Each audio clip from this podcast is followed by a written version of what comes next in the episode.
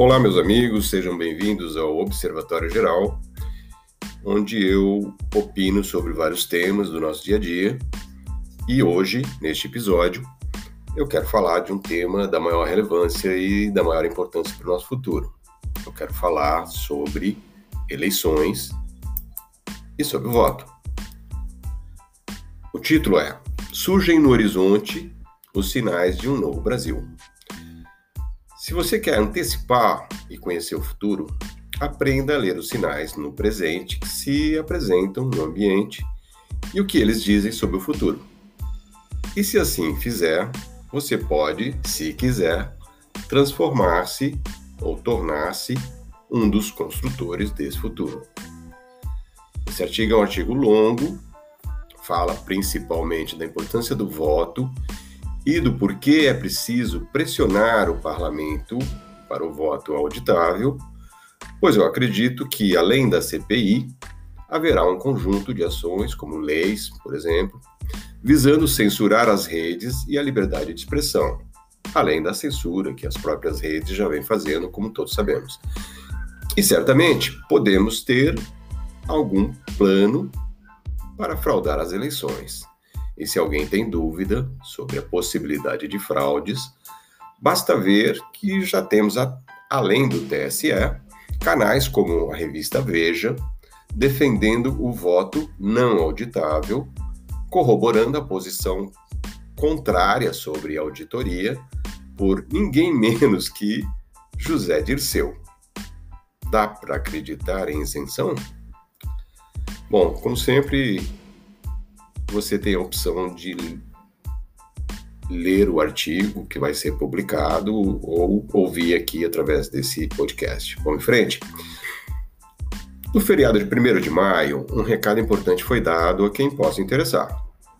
Eu me refiro ao fato de que os brasileiros estão fartos de serem conduzidos, enganados, saqueados por aqueles que vêm usurpando o poder e cooptando a classe política nos últimos 131 anos, que é o tempo da República. Mas, sobretudo, nos últimos 20 anos, para manter o poder das oligarquias e facções criminosas que detêm de fato o poder no Brasil. E sabemos que não foi essa a primeira vez, mas a força do movimento foi surpreendente para muitos que chamam o povo brasileiro de gado. E o silêncio da grande mídia em notificar as manifestações, além do fato de que as organizações de Checking Fact se apressaram em contestar a alegação de que mais de 25 milhões de brasileiros foram às ruas, só demonstra que, independentemente dos números exatos que jamais aparecerão, o número de pessoas que se mobilizaram, mesmo em tempos de pandemia, foi extraordinário e só tende a aumentar daqui para frente. Não pode mais ser contido inexoravelmente. Mas espera aí. Mesmo considerando a enorme quantidade de pessoas nas ruas, qual é mesmo a novidade? Sabemos que a indignação em relação aos grupos criminosos que tomaram de assalto a política e as instituições brasileiras, principalmente pela percepção de que a própria Constituição de 1988 foi feita sob medida para perpetuar esse domínio, não representa nenhuma novidade mesmo hoje em dia. Mas pela primeira vez, desde o movimento que em 2018 elegeu para presidente alguém de fora da bolha oligárquica, a população saiu às ruas para demonstrar, de forma inequívoca, que não aceitará a conspiração cujo processo de manipulação e ativismo em curso visa trazer de volta o governo, ao governo, os criminosos que saquearam o país e que ainda mantêm praticamente todas as instituições aparelhadas, como sabemos. Ou seja, a população saiu da indignação virtual para expor de forma real nas ruas o basta que de agora em diante não vai mais se calar. E mesmo que saibamos que esse processo de mudança e resgate de poder, né, do poder, seja algo que vai levar muito tempo, pois não é algo que se conquista da noite para o dia, fica claro que o processo de resgate já começou. E por que esse movimento é significativo? Porque isso, em termos de adesão massiva, tinha sido abafado pela intimidação da pandemia e não ocorria com essa intensidade desde 2018 ou mesmo um pouco antes, no Fora Dilma. Ou seja, o establishment ganhara força e coragem para promover todo tipo de arbitrariedades e afrontas à Constituição e à democracia, imaginando que a população não iria reagir. Mas reagiu, e de forma contundente. E mais uma vez, não, não é sobre direita ou esquerda, não se trata de ideologias deste ou daquele grupo político, não é mesmo sequer sobre política, sobre partidos, ou mesmo sobre os já desgastados e desmoralizados poderes dessa mesma velha república, aquela mesma que fincou os pés no poder no golpe de 1889. É sobre roubarem o Brasil dos brasileiros por tantos e tantos anos, fazendo de tudo para que o empoderamento social que se afigurou no Fora Dilma não vingasse e fosse mantido assim o status quo que as dinastias progressistas implementaram no país por duas, quase duas décadas da nossa história recente, onde a corrupção foi levada a níveis extremos Falei desses números no artigo anterior. Se não leram, recomendo.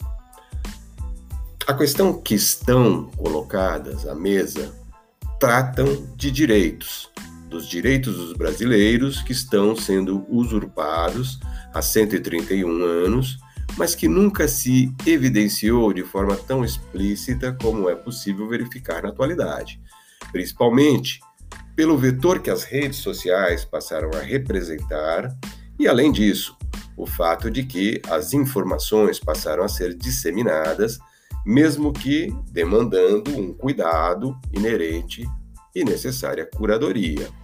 Com isso, um processo crescente de conscientização social está sendo estabelecido e não há mais como estancá-lo, pois, como disse, Nenhuma narrativa resiste a uma boa pesquisa e aos prints que demonstram as fraudes em altíssima velocidade, em menos de 24 horas.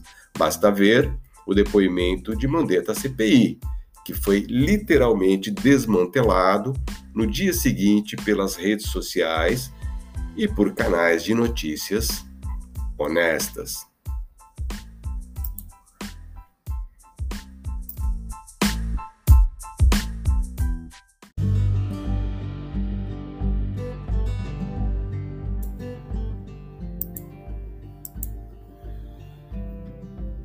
CPI fake e a estratégia de tentativa e erro.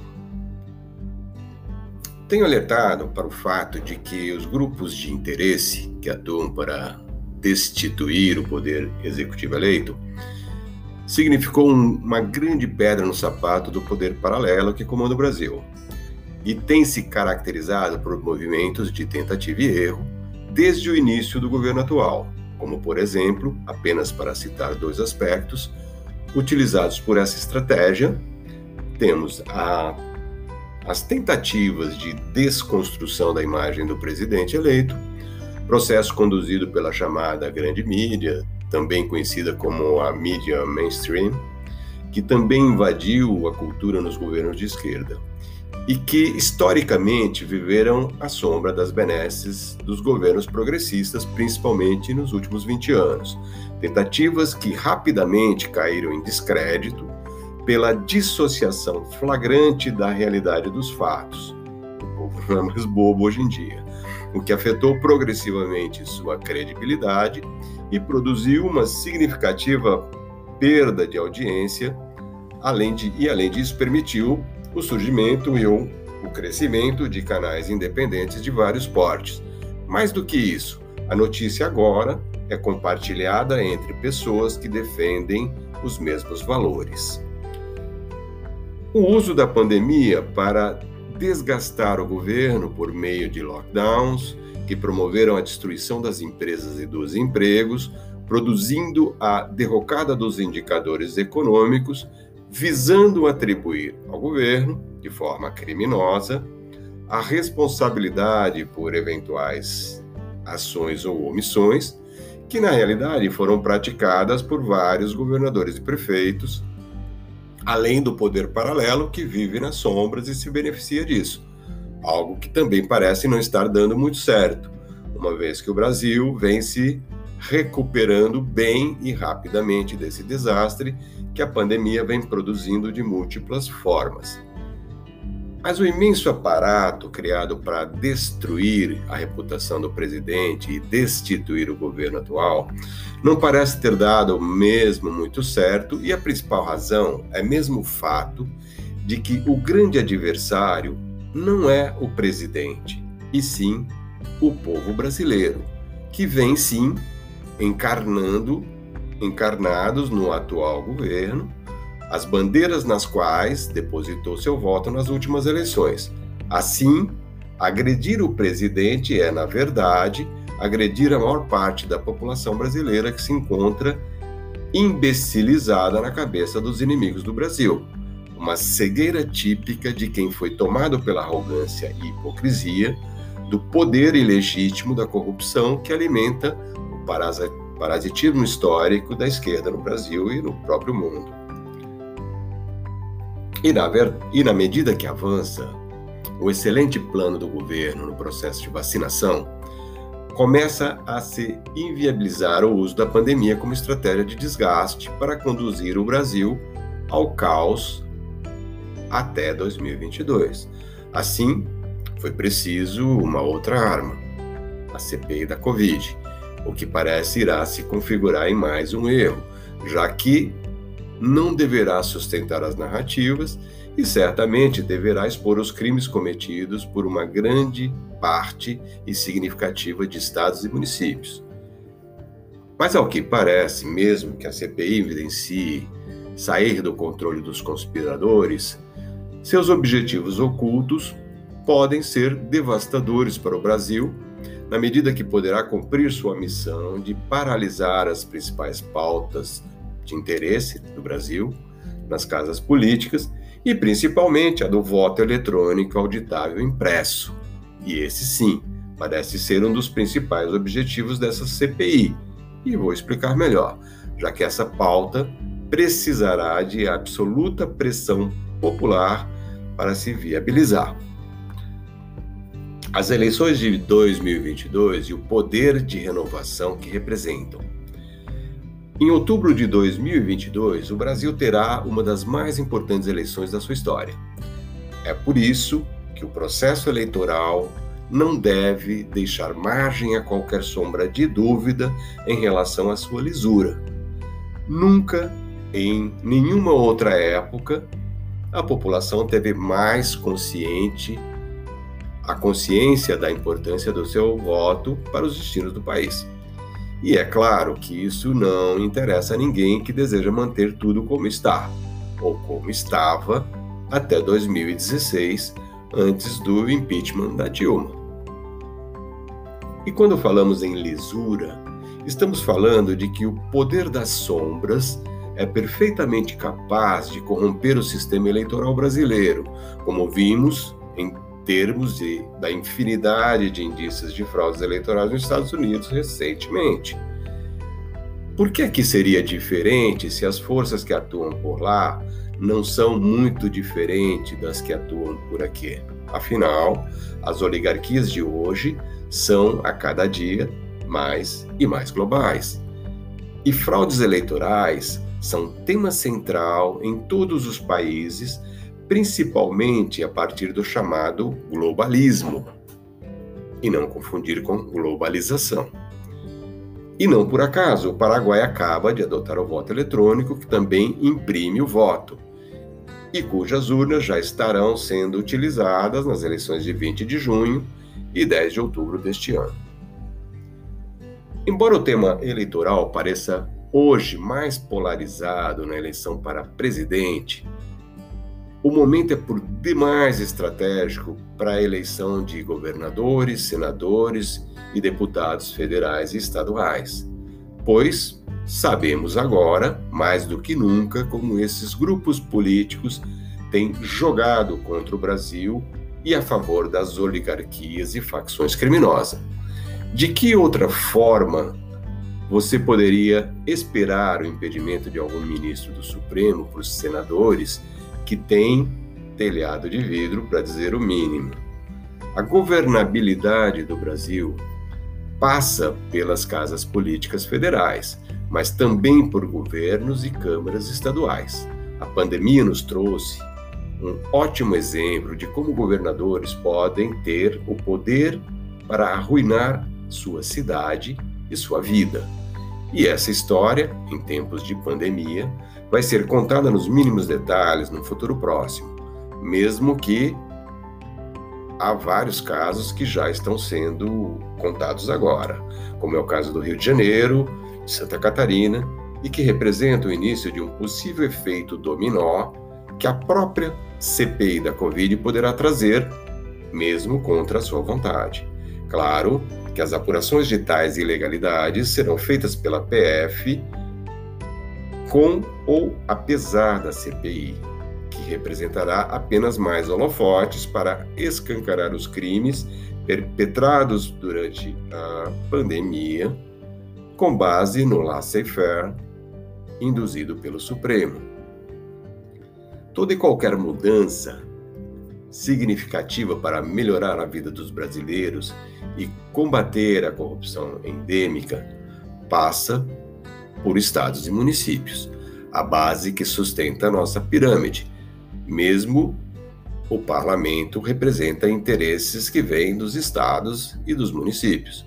Logo, é possível destruir ou construir o Brasil a partir de cada município brasileiro, onde se encontra legitimamente a base econômica e a própria sociedade.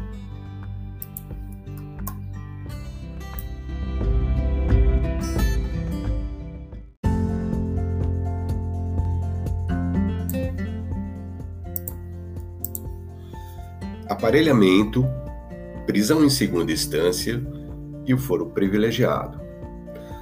Acabamos de ver a votação na CCJ da Câmara, que resultou na inadmissibilidade da PL 4754-2016, que tornaria crime de responsabilidade a invasão de competências do Congresso pelo STF, algo que passou a acontecer com frequência no atual governo.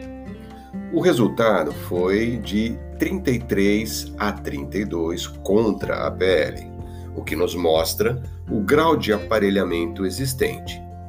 Há quem diga que esse resultado é um bom sinal, entre aspas, uma vez que se fosse no governo PT, o resultado seria provavelmente de 64 a 1, já que os parlamentares seriam comprados, como ocorreu no mensalão, e depois que mudou o modus operandi para manter o suborno, investindo no caixa 2 dos políticos com dinheiro de empreiteiras, como todos sabemos. Mas a verdade nos mostra que o Brasil, mais uma vez, perdeu, como vem perdendo na maioria das pautas de interesse do povo brasileiro. As eleições de 2018 já trouxeram alguma oxigenação ao parlamento dentro daquele processo que sabemos levará muitos anos, mas sabemos que o que já avançamos está muito longe de ser suficiente. E como é de se esperar, muitos dos novos, entre aspas, eleitos, cedem ao que se diz numa, fase, numa frase folclórica de Minas Gerais, aspas, macarrão é duro até cair na panela.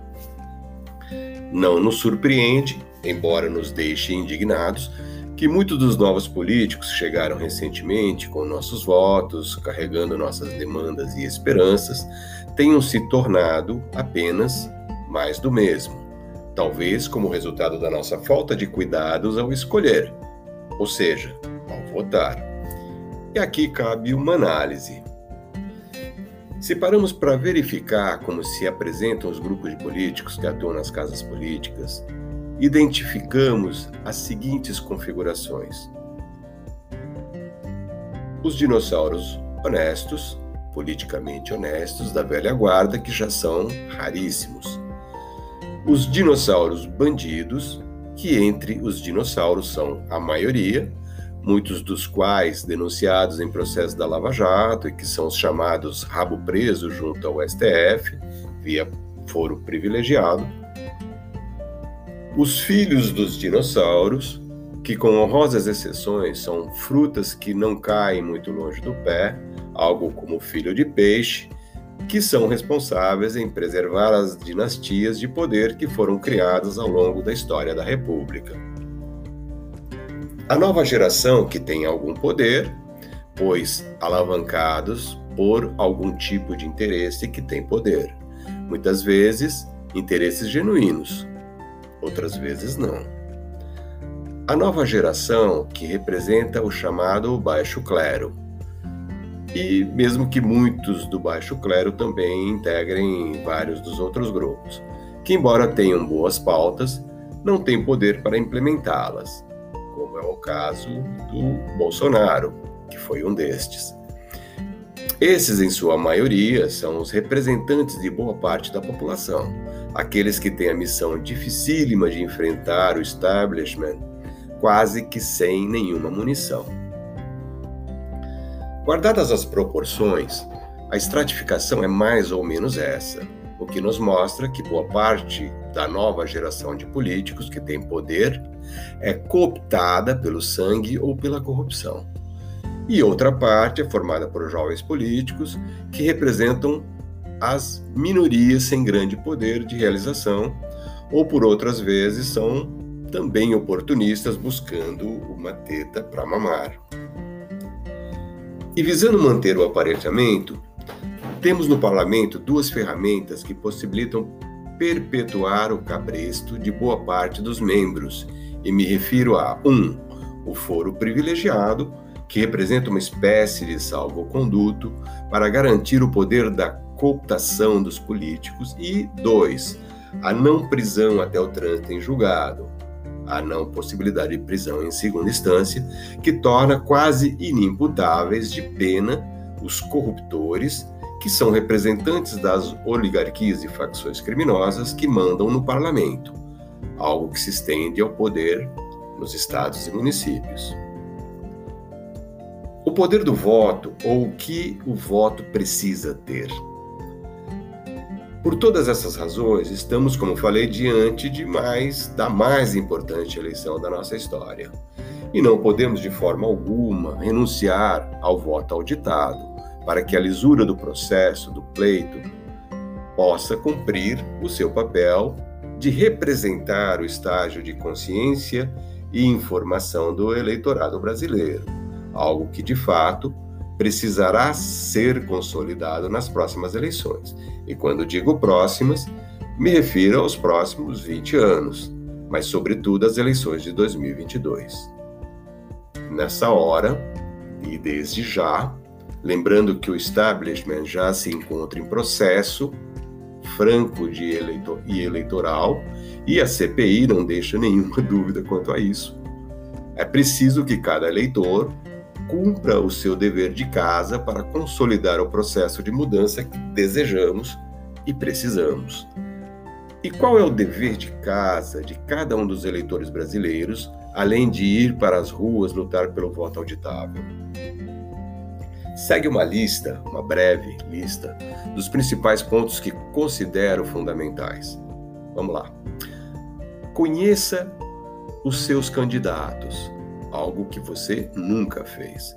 Faça pesquisas e, se for o caso, crie até um breve dossiê da vida pregressa de cada um deles. Não é difícil fazer. Fontes não faltam. O importante é saber que da idoneidade deles e do que fizeram de bom pela sociedade, principalmente se já tiveram mandatos e pleiteiam reeleição ou uma nova eleição. Conheça e entenda as ligações dos seus candidatos, com organizações diversas e com outras pessoas que representam interesses setoriais. Não se deixe enganar. Muitos deles estarão mudando seus discursos e apagando evidências e ligações comprometedoras com gente ruim, para dizer o mínimo. Veja a reputação e as ações dessas relações e veja as reais intenções dessas ligações. Quem os seus candidatos apoiam, defendem ou representam. Avalie a capacidade do candidato, e me refiro mesmo ao perfil dos candidatos em relação à missão que você pretende atribuir a eles. Não se esqueça que o que se atribui é um mandato, ou seja, uma missão de te representar. E não se esqueça que os políticos que você ajuda a eleger são uma espécie de espelho seu, das suas convicções e das aspirações para você mesmo e para a sociedade em geral. Faça uma avaliação crítica do que pensa cada um dos candidatos que você pode vir a escolher. Me refiro ao que eles defendem em termos de pautas que melhoram a vida da coletividade.